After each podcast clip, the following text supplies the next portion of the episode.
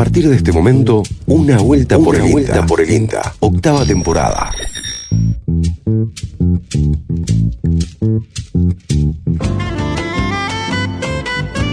Bienvenidos, bienvenidas a otra vuelta por el INTA. ¿Cómo le va?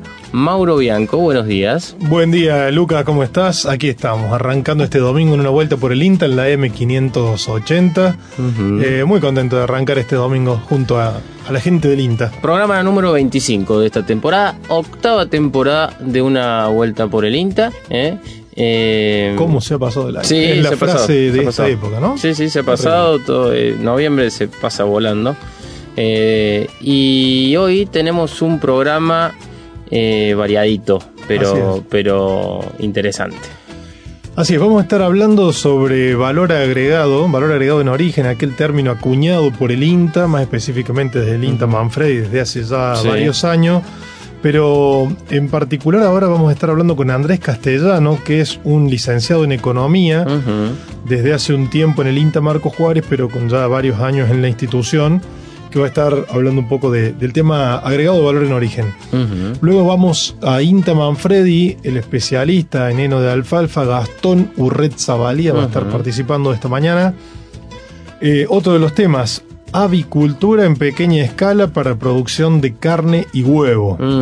Y la nota central, por allí para esta mañana de domingo, vitivinicultura. Vamos a viajar a Colonia Carolla a una bodega artesana. Le va a encantar, le va a encantar conversar con Gerardo.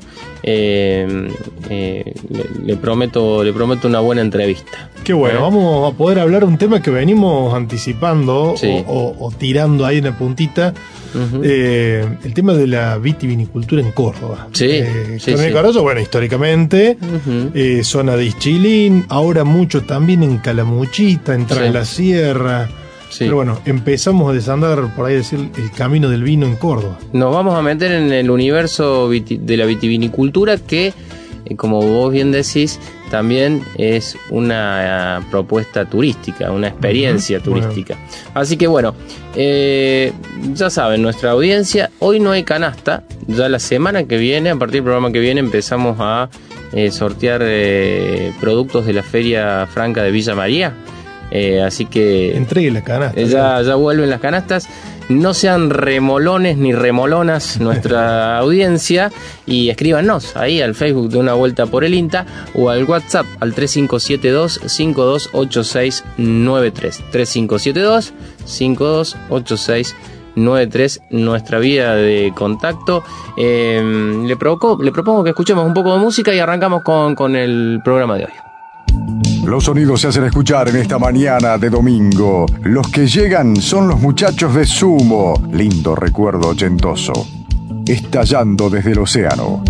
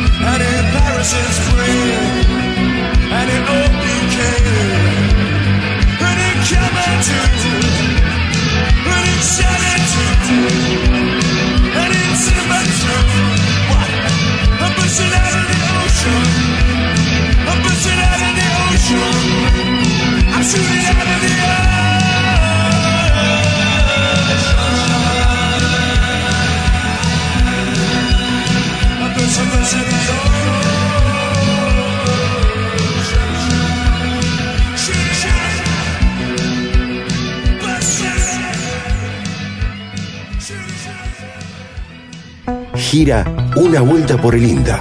Una vuelta por el INDA. Ciencia y tecnología desde la diversidad. El valor agregado a la producción agropecuaria y agroindustrial es una de las consignas permanentes de estos sectores en nuestro país para aportar al desarrollo de los territorios y de la economía nacional. En la siguiente entrevista, el licenciado Andrés Castellano del INTA Marco Juárez hace una apreciación de esta herramienta, la viabilidad de los proyectos y distintos aspectos del valor agregado en cuanto a las iniciativas privadas y públicas, y también aclara que más allá de lo relacionado a la agroindustria, hay un espectro de mayor variabilidad que se suma a estos procesos de descomoditización. Por ahí, si uno nos remitimos específicamente a lo económico, la acepción general del valor agregado de lo que todos entendemos es que aquel que proviene de las cuentas nacionales, que, que básicamente es el Producto Interno Bruto, el PIB de un país, que es decir, es, el valor, es la diferencia entre el valor bruto de producción menos los consumos intermedios. Esa es la acepción más estricta de la economía. Ahora, desde el ámbito de lo agroalimentario, agroindustrial, particularmente en los, en los últimos 15 años, esta expresión como que comenzó a redefinirse. Es decir, desde el sistema agroalimentario e industrial, el valor es, agregado está pensado más como una instancia superadora de la producción y comercialización de materias primas en versión commodities. Que esto contempla toda una mirada más de tipo desarrollista, de desarrollo territorial, en línea con pensar al productor primario buscando nuevas actividades que lo reposicionen un poco en las cadenas de las que participa y, y principalmente emprendiendo nuevas iniciativas que están ligadas a, a la valorización de sus producciones.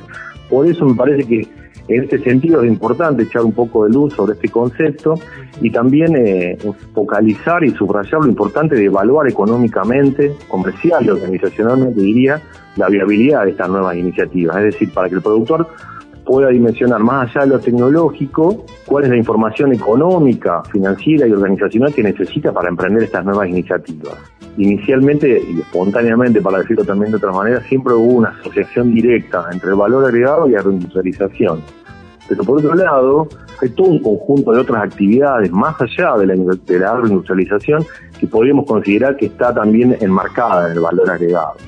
Particularmente nosotros desde las líneas de investigación que desarrollamos tomamos un conjunto de siete actividades que interpretamos que son generadoras de valor agregado, lo que podría ser la adecuación de materias primas, la conservación, el procesamiento propiamente dicho, también así el empaque, la comercialización o la valorización de tributos específicos y así en última línea también con lo que implica la reutilización. Con la reutilización está muy ligada a todo este nuevo paradigma, digamos, de conceptualización ligada a la bioeconomía y la economía circular, que empezar a pensar los desechos no, eh, empezar a pensar los desechos no como tales, sino como una nueva materia prima para ser procesada. Para mencionarte un caso concreto, podría ser la producción de biogás con residuos de fibra o el aprovechamiento del suelo lácteo para la obtención de, de nuevos productos. Es decir, se abren todo un conjunto de nuevas actividades más allá de la agroindustrialización que permiten el desarrollo de, nuevas iniciativas de agregado de valor. En términos generales, la provincia de Córdoba, como el resto de las provincias de la, de la zona núcleo, para denominarlo así, han tenido y tienen una estructura productiva que ha sido históricamente primarizada, digamos. Y esto, esto ha sido así por múltiples motivos y factores.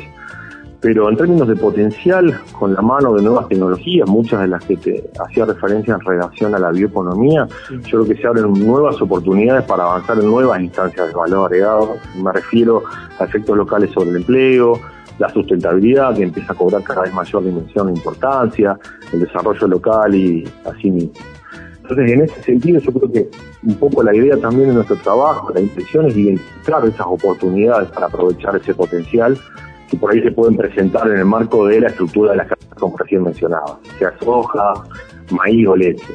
El ejemplo más claro es el tema del maíz, dadas sus características intrínsecas del maíz y, y económicas y comerciales, podríamos decir también, se presentan todo un conjunto de variadas alternativas de procesamiento que dan cuenta de montones de nuevos usos y mercados. Me estoy refiriendo a biocombustibles, biomateriales, cereales para el desayuno, alimentos funcionales, por nombrarte algunos. Así escuchábamos a eh, economista de Marcos Juárez, Andrés Castellanos, hablando con Jorge Alegre sobre el valor agregado, el valor agregado en origen. Eh, vamos a escuchar esta segunda parte, Mauro, de la nota con, con Andrés Castellano, en donde hablan desde otros aspectos del valor agregado. ¿Cómo podemos definir el valor agregado en lo privado y en lo institucional? Nosotros consideramos dos tipos de iniciativas de agregado de valor, como recién mencionaba, dependiendo un poco de quién gestiona esta innovación y quién detenta la propiedad intelectual de esta innovación. En tal sentido, vamos a tener por un lado iniciativas de valor agregado privado, como llamamos nosotros, como las denominamos. Claramente la propiedad intelectual es la innovación y quien impulsa esa innovación para que se traduzca en una iniciativa de agregado de valor es el actor privado, el productor privado. Y aquí el INTA tiene un rol muy importante acompañando estos procesos, con, sea con asistencia técnica en aspectos tecnológicos o económicos, asimismo también en el desarrollo y funcionamiento de esta iniciativa. Y acá te puedo nombrar algunos casos que la, que la audiencia posiblemente identifique rápidamente, que están ligadas al procesamiento en origen de grano de soja, producción de pedra, aceite crudo, concentrados proteicos o aislados. Y por otro lado, distinguimos otro conjunto de iniciativas de agregado de valor en las cuales el INTA detenta la propiedad intelectual por ser quien desarrolla esta tecnología que se traduce en innovación. Y acá el rol cambia del INTA y cobra mucha importancia en este aspecto la valorización económica de estas innovaciones que la institución desarrolla. ¿Por qué importante? Porque teniendo una clara dimensión del valor económico de esta innovación, uno puede también anticipar e inducir el impacto que va a tener en el sector. Y en ese sentido, en las instancias de transferencia tecnológica, esto es un aspecto a considerar en vistas de que, en vistas de lograr que ese impacto de la innovación sea el deseado, digamos, ¿no? Pensando en quién va a ser el adoptante de esta innovación y la iniciativa de agregado valor que puede venir detrás. Eh, ¿Y podríamos este, dar algunos ejemplos de evaluación en lo que es el valor agregado institucional? Y en los últimos años hemos avanzado en varios estudios vinculados a iniciativas de valor agregado institucional, algunas ligadas al desarrollo de producción vegetal, otros ligados a, sanidad animal. Por citarte algunos, en el caso de, de, producciones vegetales hemos participado con la valorización de un desarrollo de una papa editada genéticamente, eh, lo que tiene como atributos particulares que evita que la papa se endulce, uh -huh. y en ese sentido tener un real dimensionamiento del impacto y del valor económico de este desarrollo de INTA permite también, como te decía anteriormente, tener mayor claridad del impacto que puede tener y de esa manera conducir el impacto deseado.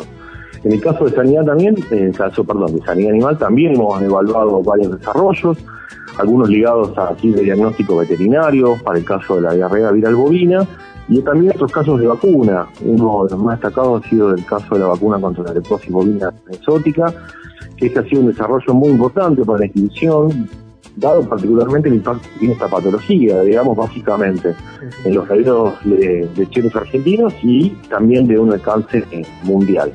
Así que bueno, de a poco vamos avanzando y profundizando en esta línea porque creemos que es una de las más auspiciosas en el marco del valor agregado. Así escuchábamos a Andrés Castellanos, Mauro, eh, sobre un tema que INTA conoce y mucho, sobre el valor agregado, ¿no? Así es, el INTA, bueno, tiene un programa nacional de valor sí. agregado en origen que, como sí. decía, se acuñó desde INTA Manfredi, apadrinado, por así decirlo, por un reconocidísimo experto, uh -huh. el ingeniero Mario Bragaccini, con un gran equipo de trabajo a nivel nacional, Hoy este equipo de trabajo está coordinado desde el INTA Castelar con un especialista y secundado, de, de decirlo de alguna manera, con técnicos, uno de ellos, Andrés Castellano, como hay muchos, muchos otros en, Sí. en Córdoba y en otros lugares.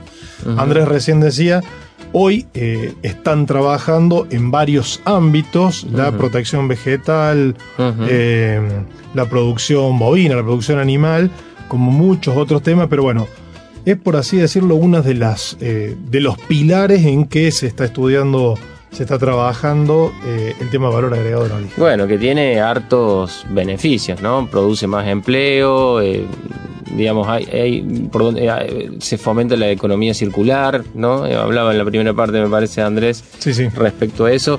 Eh, el agregado valor tiene, es, es una, digamos que una clave para el desarrollo, una es. clave para el desarrollo.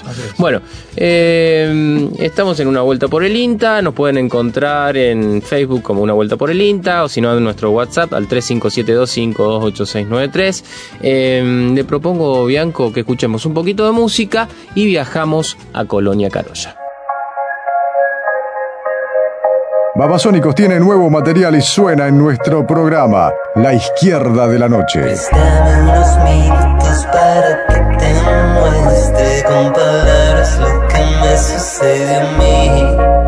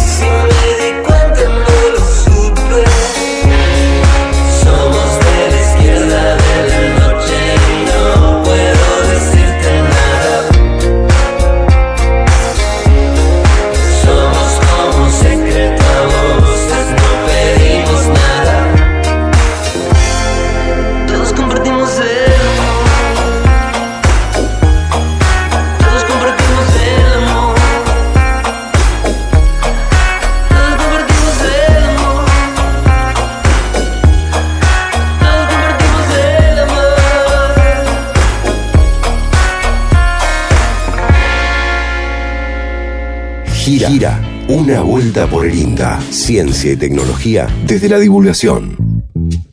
Bueno, estamos en una vuelta por el INTA M580 Radio Universidad y mm, quería contarte, Lucas, Sí. en la semana pasada Sí. el INTA Manfredi fue la sede de eh, la Matriz Nacional. Tuvo La- movidita la cosa. Movidita, Sí. movidita en Manfredi. La Matriz Nacional es el órgano de gobernanza Sí. más importante, más grande del INTA. Allí está el Consejo Directivo Nacional, Todos los directores de centros regionales del INTA, Ujú. 15 a nivel país, los centros de investigación y además están los coordinadores de programas nacionales. Con esto que veníamos hablando del valor agregado, los, los programas nacionales. Donde se corta la pizza. Claro, sería. ahí está todo. Y están todas las autoridades de INTA. Bueno, Sí. por primera vez en la historia Sí. salieron de Buenos Aires y se eh, reunieron en una estación experimental, en una unidad, a campo. Y nos tocó en el INTA Manfredi ser la sede. Tres días encerrado, tipo cónclave, ahí se toman las decisiones del INTA. Y tuvimos en Manfredi tres días presidenta del INTA y director nacional. ¿Qué tal? Allegados en esta espectacular. Espectacular el encuentro. El director nacional Carlos Parera se, en un- tuvo un espacio de conversación con la gente del INTA Manfredi y pudo charlar ahí cara a cara, eh, respondiendo las preguntas de la gente. Pero le quería contar que Sí. Vamos a tener una conversación en exclusiva con el director nacional Carlos Parera para el próximo programa. Bien. Se lo prometo y anticipo. Ya tenemos, ya tenemos el nombre quien- de quien hace esa entrevista. Sí, sí, sí, sí, Ya tenemos la, persona que hará esa entrevista. eh, está cantado. Eh, así que bueno, quería anticipar Sí. eso, pero una de las cosas que, lo sorprendió es por qué la Matriz Nacional eligió Manfredi para esta reunión única en la historia para salir de Buenos Bueno, Aires. y Qué buena onda. Me parece que es una buena iniciativa, que se repita. ¿Eh? Así es. Che, bueno, vamos a viajar. Al principio del programa decíamos que íbamos a hablar de vitivinicultura. Y vamos a viajar a Colonia Carolla para conversar con Gerardo Panontini. Gerardo eh, es propietario es, eh, de la bodega Di Candy, ¿sí? un emprendimiento de allí que desde hace muchos años trabaja eh, con INTA. Eh, buenos días Gerardo, ¿nos escuchás? Hola, buenos días chicos, ¿cómo están? Bien. ¿Qué tal? Muy bien, Gerardo, un gusto. Bueno, Gerardo, Bueno. ¿cómo andás? ¿Cómo, cómo, cómo, ¿Cómo está la cosa? ¿Bien? Bien, bien, bien, no, gracias a Dios. Este, estamos trabajando a full y, y bueno, ya con este año nuevo, con ya el, el viñedo a full, con, con, con una brotación que arrancó bastante bien. Así que ahora estamos con bien lluvias en este momento, pero, pero andamos, andamos eh,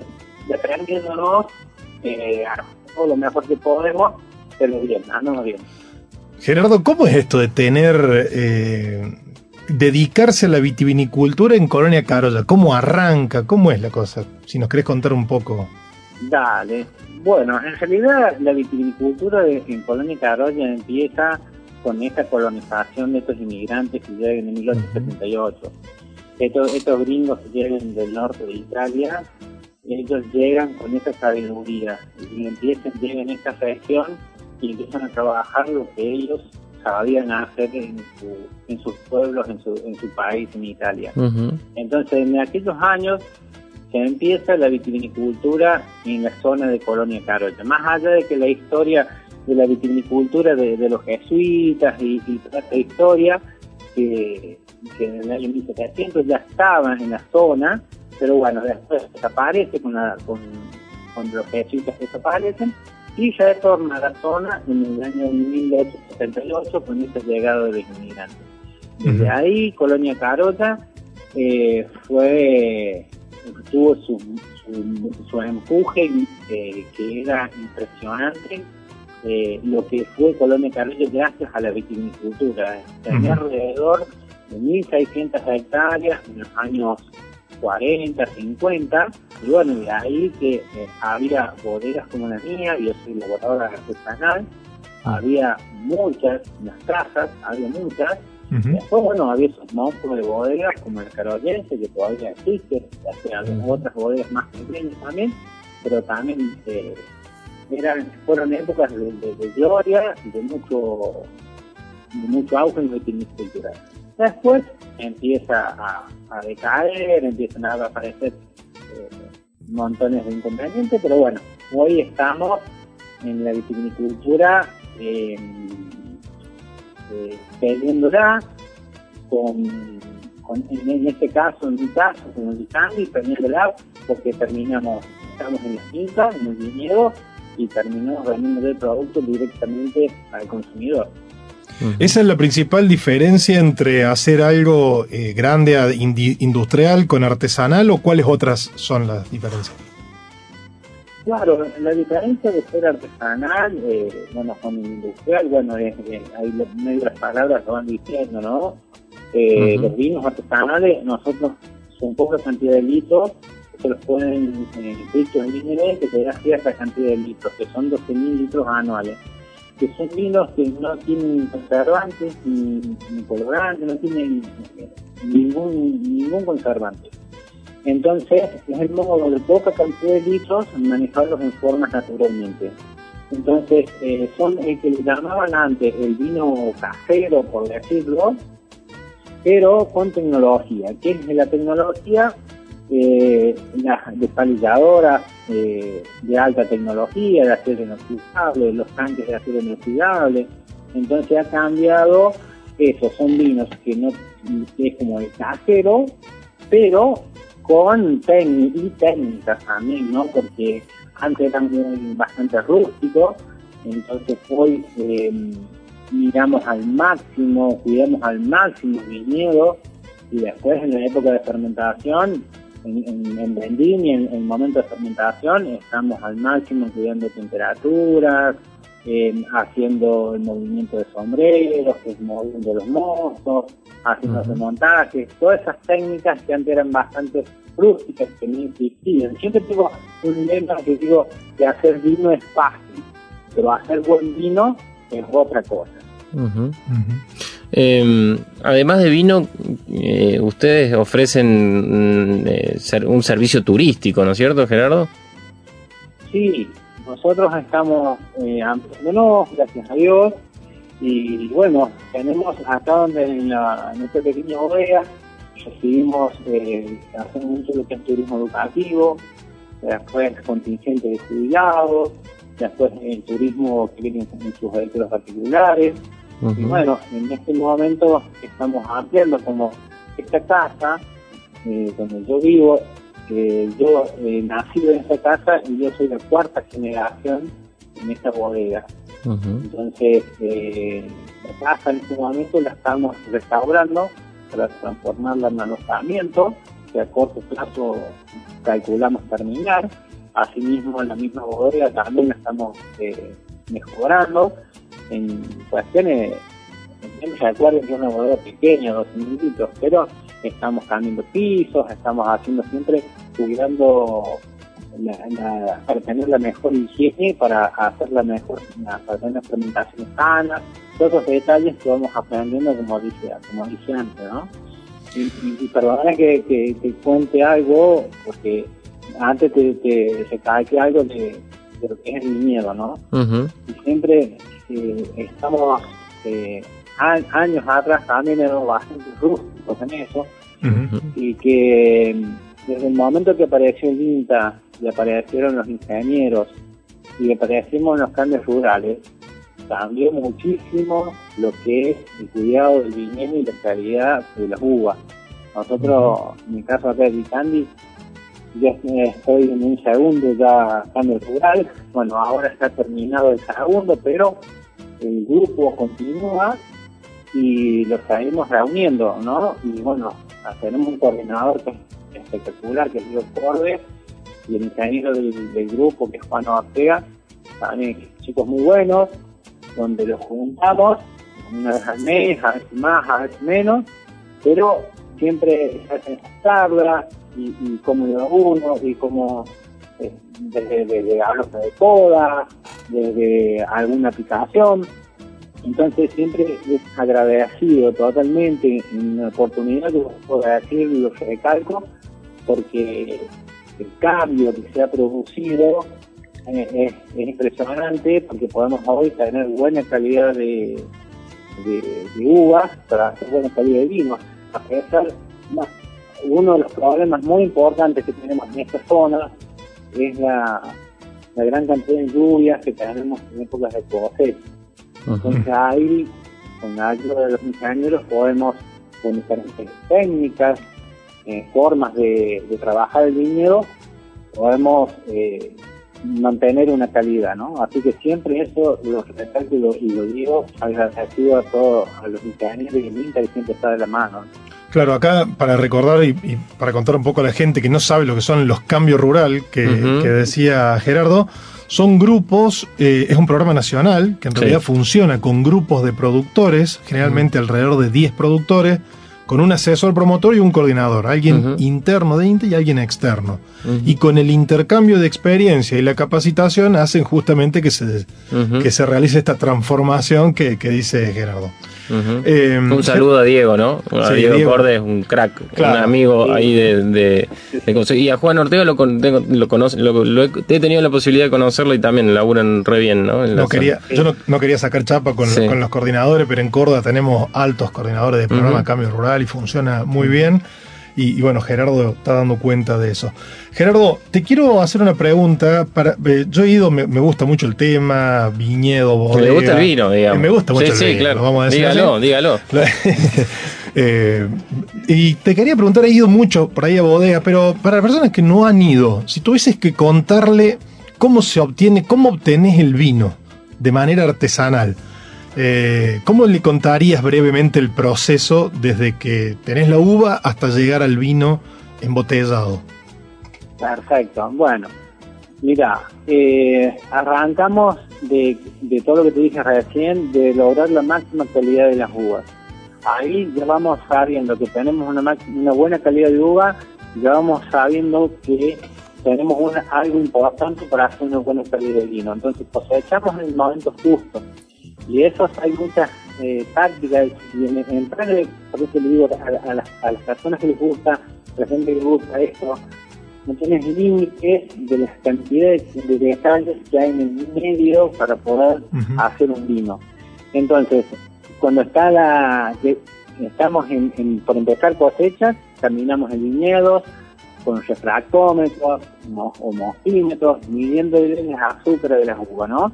Después agarramos el grano de uva, lo, lo, lo, lo rompemos, vemos si se de la pulpa, miramos las semillas, por lo que tiene, este, mordemos la semilla. Entonces son esos detalles que, decimos, este es el momento de cosechar la uva.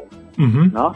Bueno, cuando está ese momento, se cosecha la uva con jornalero, se trata de cosechar en, a la tarde o a la mañana. Y Todo si a no mano. Puede, Todo a mano. si no, si no se puede, se, jun- se cosecha en el momento que se puede y se, se lleva a una sala donde se prenden aires acondicionados y la uva se pone fresca. Entonces, una vez que ya se le puede dejar de un día para otro, se pasa por la desperilladora. La desperilladora que hace es sacarle el escobajo, que es la ramita que tiene el racimo, y la uva, el grano de uva, va hacia un tanque de acero inoxidable donde ahí se deposita, se llama el mosto.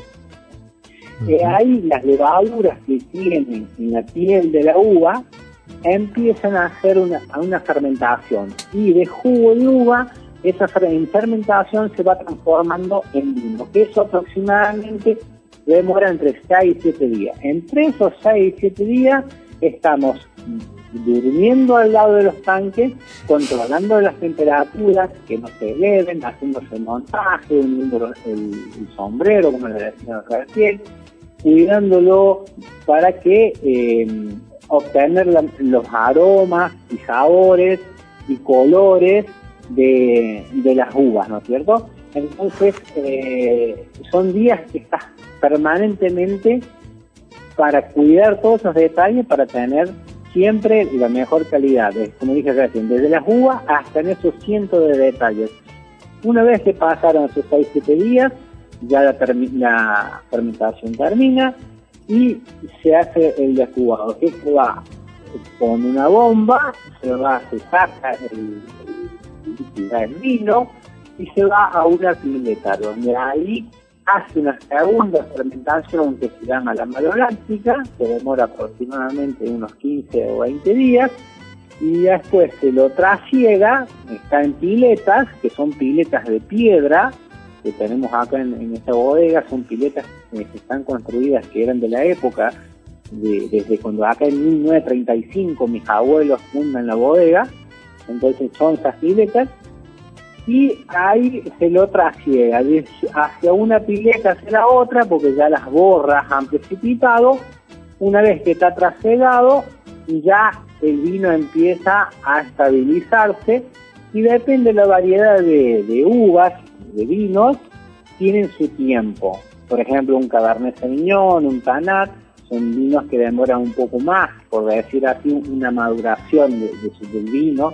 Un Merlot es el más pronto en salir, pero tienen su tiempo y están en las piletas ahí haciendo, son piletas donde tienen, al ser de piedra, tienen la temperatura estable, es una cava donde en lugares oscuros, frescos, donde a él está reposando, donde nadie lo está molestando. Entonces, más o menos, en cuatro o cinco meses ya puede salir un merlot, recordando siempre que en esta bodega son vinos jóvenes que se hacen.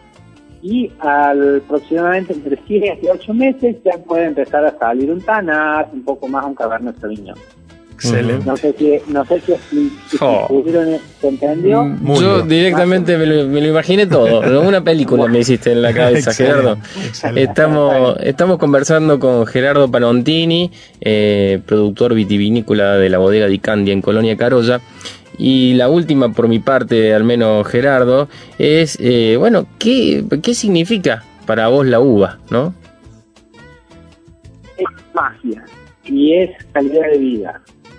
Eh, es pasión, es eh, momentos, eh, también tenemos nuestros momentos de estrés, porque eh, a veces el clima o no te acompaña o las tormentas que son más feas y entonces es un amor que tenés, a veces tenés esos momentos de, que son normales, ¿no? De, de, de Ujú. broncas también que se te, de que se te pasan, pero la magia que tiene esto de caminar un miedo, la magia de saber tomar la decisión justa en el momento de, de cosechar, eh, la magia de, de que mi vino lo llevan, vienen las personas turistas y te lo llevan desde Jujuy a Ushuaia y se sacan una foto y, están comiendo un asado con mi vino y está mi trabajo, mis manos puestas en esa botella, es magia y la cantidad de, de, de amistades que haces gracias a, a esto. Entonces el vino, la uva, es magia, es amistad, eh, es algo que, a mí me ha dado muchísimo la vida, que amo, que apasiono y que me encanta compartir con, con la gente que llega. Por eso, en épocas de, vendimia, cuando estamos terminando, siempre hacemos alguna sagra, que la sagra se le llama la fiesta, que es el fin de cosecha, porque realmente lo, lo compartimos, invitamos al turista que llegue y que venga, dejamos algo fila para que cosechen ellos, hacemos el trabajo de desabillado, y después terminamos haciendo un asado a la canasta y, y- y festejando que se logró la cosecha y que el vino ya está en las piletas. Eso, eso es en febrero, ¿no? Más o menos. En febrero, en febrero y marzo. Agendado, agendado. No hemos, yo no, con- no he ido nunca todavía a una, una vendimia.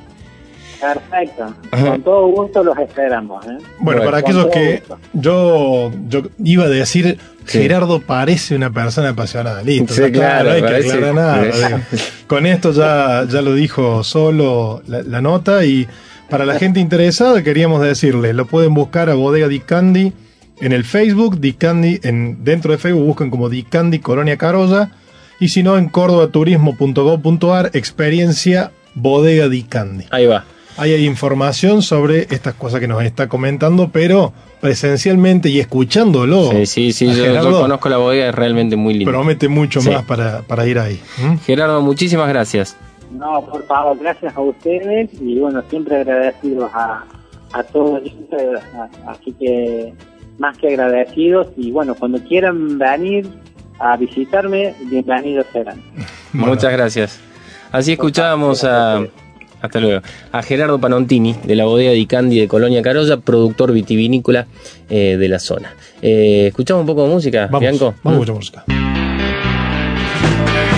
Andrés Calamaro y este tema que es todo un clásico ya del rock argentino. El tema se llama Te quiero igual y lo compartimos juntos.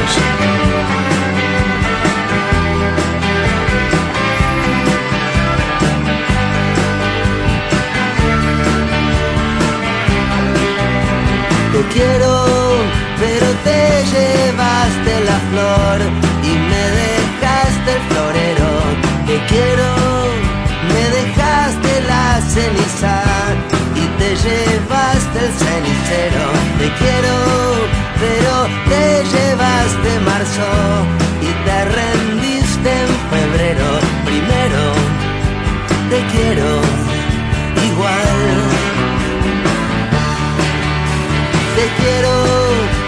llevaste la cabeza y me dejaste el sombrero.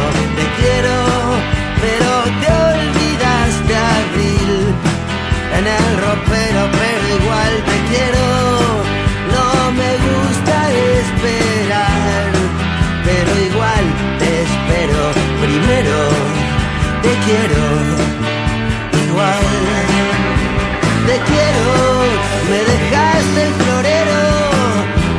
te llevaste la flor, pero igual te quiero, me dejaste el vestido y te llevaste el amor. Te quiero, pero te olvidaste abril en el ropero.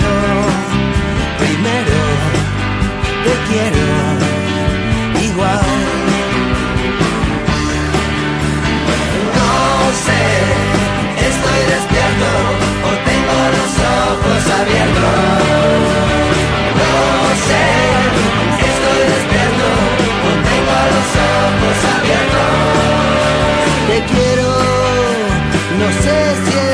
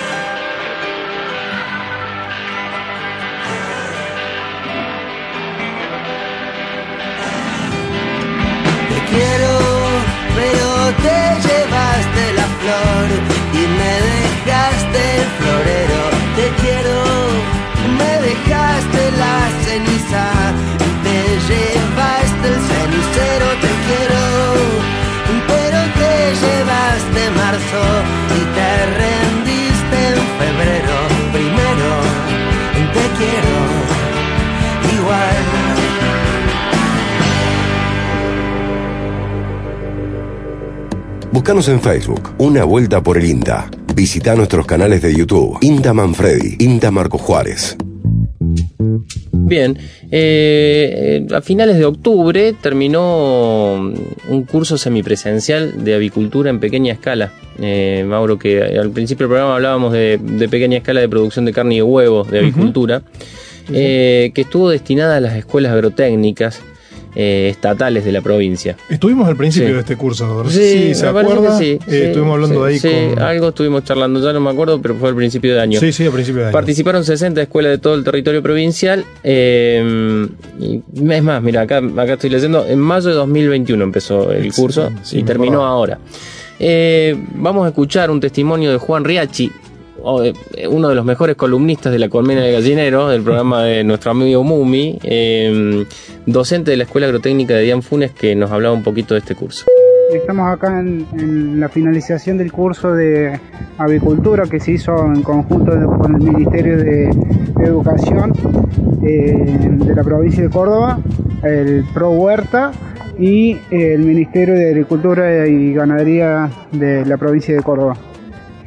Y el curso se trató eh, específicamente de dar una visión sistémica de la producción de aves, eh, tanto de engorde como de ponedores.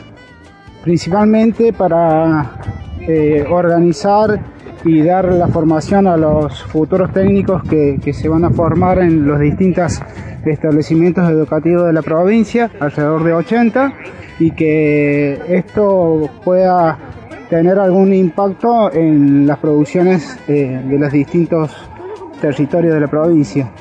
Eh, por otro lado, eh, aparte de eso, muchos profes se están iniciando en, la profesión de docente y tienen algunas pautas a seguir de bioseguridad y de alimentación, nutrición y sanidad de, de los animales. ¿no? Bueno, ahí lo escuchábamos a Juan Reachi, docente de la Escuela Agrotécnica de Anfunes, que estuvo participando en esta capacitación. Promotor de cambio rural también, promotor Sí, sí. de Juan Riachi, también hablábamos de cambio rural en, la- en el bloque pasado, también muy vinculado a la agencia de Dian Funes. Y ahí habría que sumarle en su currículum columnista. Sí, por supuesto, de la Bueno, columna. eh, decíamos, De el curso fue organizado por los Ministerios de Educación, de Agricultura y Ganadería de la provincia de Córdoba. También estuvo el INTA, otorgó puntaje docente. Y bueno, en este proceso estuvieron especialistas. Decíamos recién Pedro Ruiz Pose, que por Sí, mayo con Pedro hablamos habíamos de hecho esto. Sí, una nota. sí, y nos anticipaba de qué se trataba. Eh, Luciana Gadván, del INTA Marco Juárez, con Ramiro Podversich. Eh, Vanessa Aguirre, de la Agencia de Extensión Rural de Ucacha. Estela Burgarelli, de Córdoba. Eh, Lucas Cueva estuvo trabajando desde INTA Manfredi en la transmisión y en la jornada. Belén Ruiz, licenciada en nutrición. Eh, bueno, esta nota la estuvo haciendo Eugenia Caminos de la Agencia de Extensión Rural Córdoba. Y otra de las especialistas, las número uno en lo que tiene que ver con eh, aves a nivel nacional, Zulma Canet, a quien ahora vamos a escuchar, que se refería también eh, a esta capacitación. Bueno, realmente me parece muy- sumamente importante. Eh, hoy yo mencionaba algo de esto, de decir que ya en las escuelas se empieza a, a- a a involucrar, a involucrar, sino incorporar el término de, bioseguridad, de bienestar animal. Es sumamente importante porque, eh, digamos, uno siempre trata de apuntar a lo que es la prevención y a lo que es el manejo adecuado de los animales y eh, hablando de lo que es bioseguridad está directamente vinculado por ello con eso y que los alumnos ya lo puedan eh, incorporar y que digamos sean parte de estos procesos de bioseguridad es fantástico. No sé si hay tanto desconocimiento, sí me parece que no se le da la importancia a veces que tiene, porque en realidad lo que uno genera en lo que es la producción avícola es un alimento. Entonces hay veces que la gente, las gallinas pueden tener un problema, los tratan, pero no pasa más allá de eso, o sea, de que curar el problema, pero lo que no se ponen a pensar es si queda algún residuo del antibiótico en el alimento, si ese residuo se puede pasar al huevo y vos estás vendiendo huevo con, con algún residuo de antibiótico, si la enfermedad puede generar algún problema a nivel de salud pública. Entonces, me parece que eh, el, estar informados tiene que ver con eso, con también, por un lado, no asustar, informar, porque en realidad lo que estamos hablando es de un alimento de excelente calidad, es una proteína de alto valor biológico, entonces lo que menos queremos es que por falta de conocimiento la gente deje de consumir estos productos. ¿Crees que pasa que no se consumen productos eh, por falta de conocimiento? En realidad es por mala prensa a veces de, de- de los de lo que se, de lo que podría llegar a estar afectando a la avicultura. Históricamente ha pasado que cuando se empezó a hablar, por ejemplo, de influenza aviar, que la gente no sabía muy bien de qué se trataba, automáticamente bajaba el consumo de huevo, de carne. Entonces eso es lo peligroso. Uno tiene que tratar siempre de capacitar, de decir de qué se tratan estas enfermedades, cómo se previenen, porque también lo que tenemos que trabajar es en la preven- prevención si no estamos llegando tarde al problema. Si ya tenemos un animal enfermo, tenemos que salir a curarlo, empezamos a perder plata, empezamos a tener pérdidas productivas. Pero bueno, siempre tratar de ir antes. Y de enseñar que no todas las enfermedades son zoonóticas, que hay veces que uno eh, menciona una enfermedad como el tema de influenza, que Argentina es libre y que el SENASA trabaja mucho en vigilancia epidemiológica para seguir siendo país libre y que todos tenemos una responsabilidad en ese sentido. Mira, creo que el, desafío en realidad es, tiene que ver, por un lado, en tratar de cumplir las normas, que no es fácil porque mm, las normativas muchas veces están pensadas para las grandes producciones y no para las pequeñas. En eso el, eh, Agricultura Familiar eh, eh, como Estado tenemos un, trabajo que hacer para ir adaptando y tratar de ser criteriosos, no que no se cumplan las normas, sino ver que se cumplan en la medida en que se puedan adaptar a las pequeñas escalas. Y todo lo que tiene que ver con la comercialización, entender que hay productos que llevan cadena de frío, hay productos que necesitan pasar por una faena y que no termine siendo una faena clandestina, sea en la, en la avicultura, eh, de, digamos, en la carne aviar, como puede ser en la de cerdo, o sea, trabajar en todo lo que es la cadena en sí de comercialización y de producción y no solamente en algunos puntos y a lo mejor en el final sobre todo en lo que es la producción de carne y el proceso de faena, terminar muchas veces eh, arruinando, entre comillas, lo que sería un- un- una carcasa, porque se contaminó en el momento de la faena. Hoy le escuchábamos a Zulma Canet de la Estación. Experimental de INTA Pergamino, referente de componente aves a nivel nacional del. Pro Huerta, que se refería a la, a la finalización de esta capacitación que daba Pro. Huerta para... eh, para las escuelas agrotécnicas de, de la provincia. Eh, unos 110 docentes más o menos fueron los que eh, eh, recibieron el curso según lo que me contaban la gente pro huerta. Eh, me perdí, llegamos al final. Llegamos al final, ¿sí? anticipamos una nota Sí. que quedará para, la, para la semana próxima y también anticipábamos esto de la matriz nacional Ah, que se sí. desarrolló su reunión eh, en el INTA Manfredi y en esto quiero traer a colación la excelente organización de una reunión y la predisposición del equipo del INTA Manfredi y la estación experimental Luca estuvo impecable, ¿viste? En su máximo todo- Yo vi fotos, no estuve, no Sí. tuve, no, no pude ir, pero vi fotos y, y recibí algunos comentarios de mi amigo Fabricio Taparelo. Ah, muy Ahí, bien. que tenemos que el cable, que esto, estaban ahí, ahí, Sí, aterre. Estábamos ahí. Y otra de las cosas, bueno, eh, la organización y Sí. todo te- tiene como un trabajo, una, una logística y ahí el reconocimiento que dejaron los integrantes de la materia nacional al director de la experimental y del centro regional. Así que bueno, queremos trasladar por esta parte el saludo a Aquiles Salín, el director del, del experimental de Manfredi, que, que ha estado excelentes condiciones. ¿Tiene Bien usted un saludo para una radio? De nuestro compañero Andrés del Pino nos pidió un saludo acá para la mm, para conocer la Biblioteca Municipal y Popular Hermes Decio de Corral de Busto. Hermes Decio, otrora futbolista, supongo, de, de- fu- futbolista estudiante de La Plata, si no me equivoco. Eh, debe haber sido jugador de fútbol ahí en, en- debe ser de, de Corral de Bustos. Eh, dicen, retramiten vía libre biblio radio, perdón, biblio radioonline.com.ar y ahora en FM 88.5 la Biblio CBI como acá como la como la señal de la FM de, de universidad Así pero en. FM Claro. Hacen programas culturales, el programa del INTA, pasan La Voz del Museo, radioteatros, cuentos, eh, bueno, biografías de artistas, músicos, poetas y además tienen programas especiales propios relacionados a efemérides históricos. Esta eh, radio que funciona en la Biblioteca Municipal y Popular Hermes Decio de Corral de Bustos. ¿eh? Bueno. Ese era el saludo que teníamos para, para el final. Saludo a nuestra audiencia, que cuando no hay pro- no hay premio, te manda menos, me- te Sí, manda sí, sí. menos, mensajitos. Eh, hicieron posible este programa. Pero sabemos que están ahí, sabemos que Estamos, siguen están ahí, están ahí, hay que pegarle un, hay que, hay que decir, hay que agitarlos, porque Así si no, eh, Mariano Britos en la puesta en el aire, eh, Gabriel Sangené en la locución, la edición a cargo de Ezequiel Torres y la musicalización de José Ávila. Bueno, Sí, nos vamos. eh, por, el, por el por el equipo, equipo de, del INTA, del Andrés INTA. del Pino, Jorge Alegre Sí. por Marco Juárez, Fabricio Taparelo por Manfredi, Gabriela Mastrovicenzo se suma al equipo de Marco Juárez, que no lo hemos tenido en este programa, pero siempre está ahí. Y aquí en el piso, Lucas Viale y quien les habla, Mauro Bianco. Nos vemos el próximo domingo. Hasta el domingo que viene.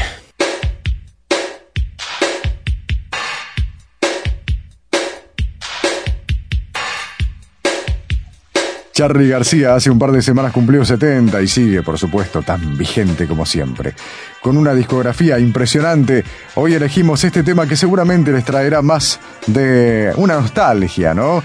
La ruta del tentempié.